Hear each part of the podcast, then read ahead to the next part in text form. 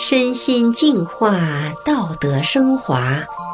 现在是明慧广播电台的修炼故事节目。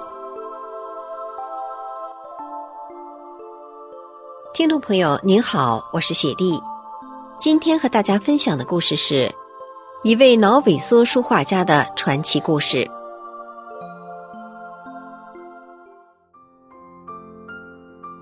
故事的主人公老秦。是一位在国内享有一定声誉的书画家，小时候因为意外创伤成了脑萎缩半残废人。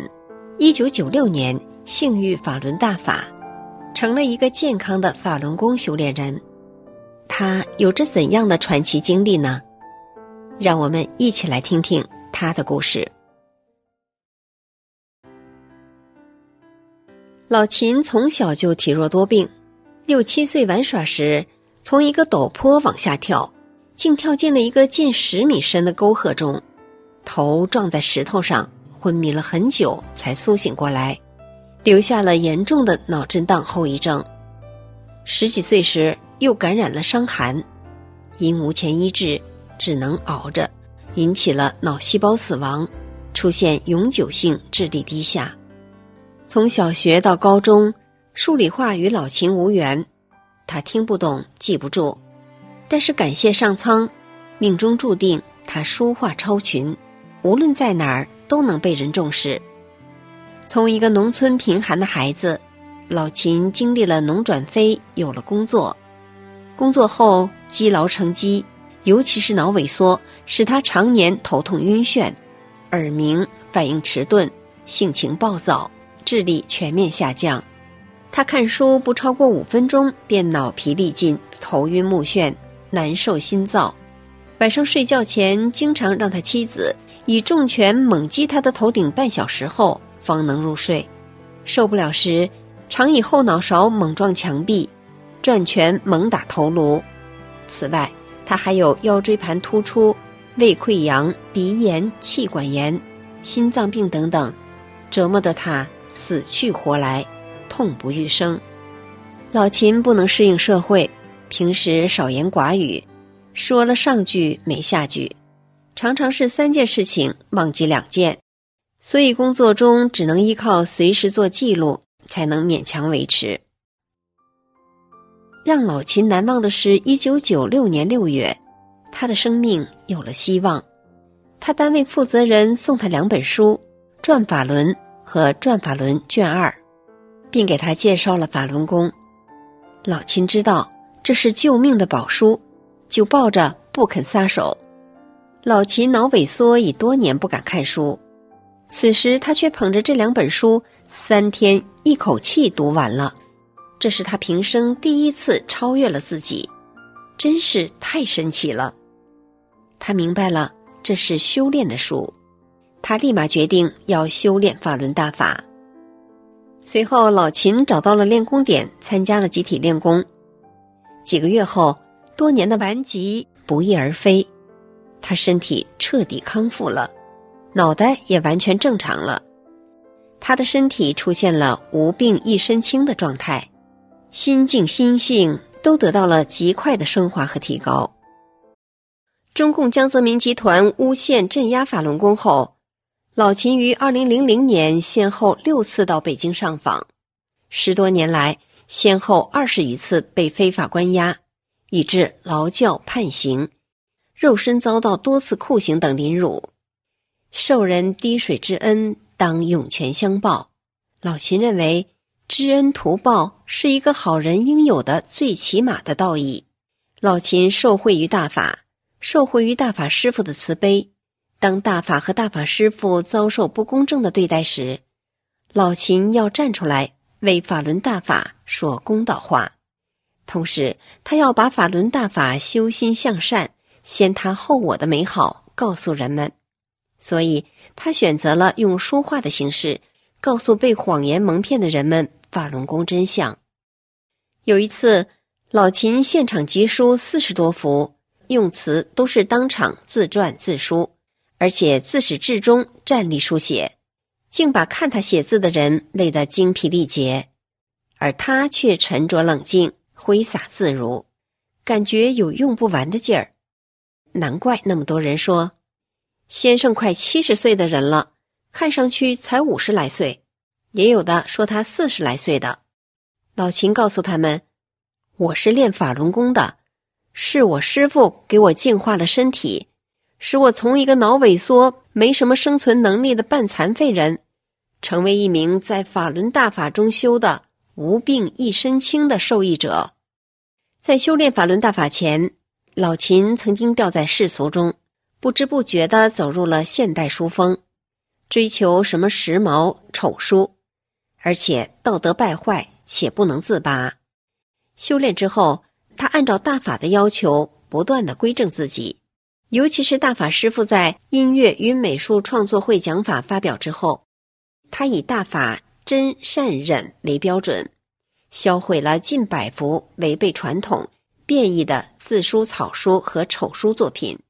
随后，他举办了个人书展，从此走上了一条用自己的书法技能，面对面向人们讲述法轮功真相的路。前几年，一位地级市的领导请老秦写字，中午安排了一个特大圆桌上的聚餐。出席者大都是局级一二把手及业主、老板和报社记者、画家等，共十四个人。老秦对主持宴会的局长商量说：“我想向大家说几句话，行不行？”局长高兴地说：“行。”在大家的掌声中，老秦对大家讲了法轮功被迫害的真相及法轮功的美好。在讲真相的过程中，老秦发现很多人不知道法轮功到底是什么。后来，他就改变了讲真相的方式。首先对大家讲，法轮功就是法轮大法，法轮大法是正法，是佛家上层高德大法。真善忍是做人的标准，谁按照真善忍做，谁就是个好人；谁违背真善忍，迫害真善忍，就是真正的坏人。江泽民一伙疯狂迫害法轮功，践踏真善人。被其捆绑的中共各级官员被抓，全国已有二十一万人被法办。老秦说：“这样讲，一上来就能把听真相的人心抓住，再往下讲，就像解蓑衣一样容易接受了。”一次，老秦被一家私人美术馆邀请去写字，闻讯赶来索字的人很多，其中有两名公安和两名保安便衣也闻讯赶来求字。他一边写字一边讲法轮功真相，整个现场正气祥和。此时，另一家美术馆的馆长也是一名当地有名的企业老板，当着众人的面，一边高喊“法轮大法好，真善人好”，一边用手机播放新唐人电视台揭露中共活体摘取法轮功学员器官的节目和全世界起诉江泽民的正义声讨。在场的人大部分都认为。审判江泽民是迟早的事，报应是必然的。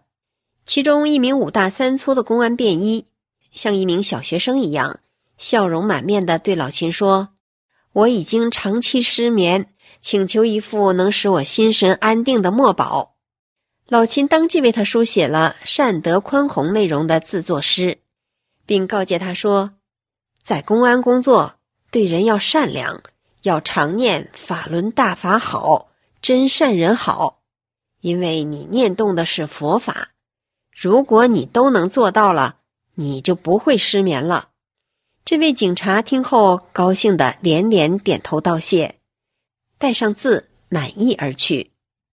对一些登门求字的有缘人，老秦都将其视为上宾对待，并根据他们的要求当面撰词，当面书写。并当面讲法轮功真相，就这样一传十，十传百，越传越广。很多人，各行各业都知道有个修炼法轮功的书画家，写字给钱不给钱，给多少从不计较，所以主动登门听真相的人也不少。有一位地级市的财政局的副局长见到老秦，便问：“你不是能上网替人退党吗？”那你就给我退了吧，我对这个共产党实在是够了。在老秦结交的一些大老板中，有一位是挂靠某省厅的下属董事长，这个人正直多才，朋友交往广泛。他的一些朋友大都是中上层的领导或掌管实权的大老板。老秦几乎每年都去他的公司几次，进行书艺交流。董事长深知共产党是历次运动杀人成性的集团，痛恨已久，对法轮功群体十分同情和支持。老秦一到场，他必电告一些他的朋友前来助阵求字，并事先做好讲法轮功真相的准备工作。经他这么一打底，老秦再跟那些人讲真相就事半功倍了。每次基本上都是百分之百的人明白了法轮功真相。这位老板的善行和正念也给他的公司带来了生机。眼看周围一些企业相继倒闭，而他的企业却越办越好。经一名医学教授的介绍，有一次老秦跟一名书友去了一个县级市，在一排古建筑群中交流书艺。古建筑群的老板自称是在公检法都干过的老官员。这个人快言快语，老秦一说起法轮功真相，他立刻就明白了。随后，一名年轻的派出所所长也闻讯赶来求字。按老例子，老秦边应酬边讲法轮功真相，并反复叮嘱派出所所长不要迫害法轮功，多关心法轮功学员的生活与困境，多做善事好事。他一一答应，还说练法轮功的人。都是好人。去年七月，一名建筑行业的大老板以对法轮大法赤诚的感恩之心，将他的好友和手下大大小小、头头脑脑三十多人，其中有律师、派出所的副所长，都带到老秦的身边，听他讲法轮功被迫害真相。